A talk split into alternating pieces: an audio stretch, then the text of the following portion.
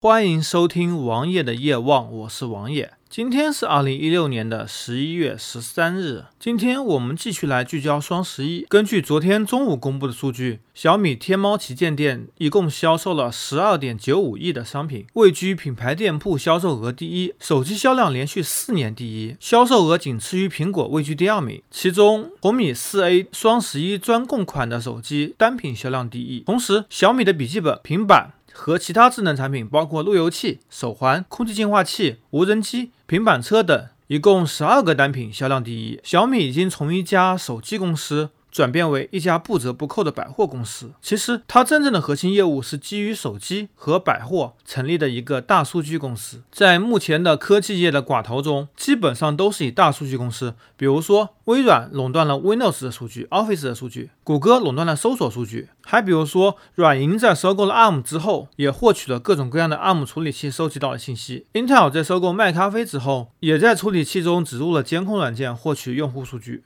而国内阿里巴巴垄断了购物数据，腾讯垄断了社交数据，小米同时垄断了你们的手机数据、你们的运动数据、你们的路由器数据，还有包括空气净化器、电视机等等在内的一系列数据。同时，因为小米手机的销量下降，小米通过其他业务把整个帝国给撑起来了。在目前经济不景气的情况下，公司与公司之间的竞争越来越激烈了。同时，今年开始，互联网公司开始转战线下，也是个很明确的趋势。比如说，在我们衢州，最近开了近十家乐视的专卖店。华为的专卖店也开了好多家，小米目前只有一家授权经销商，和乐视及华为是根本没法比的。不过我相信很快小米会开更多的店。在去年的天猫双十一中，小米曾经靠刷单占据了第一。不过在今年，截止目前为止，还没有发现小米刷单的证据。我们暂时不去评价小米产品的做工和质量，仅仅在这里讨论雷军的思维。至少雷军的思维是非常清晰的。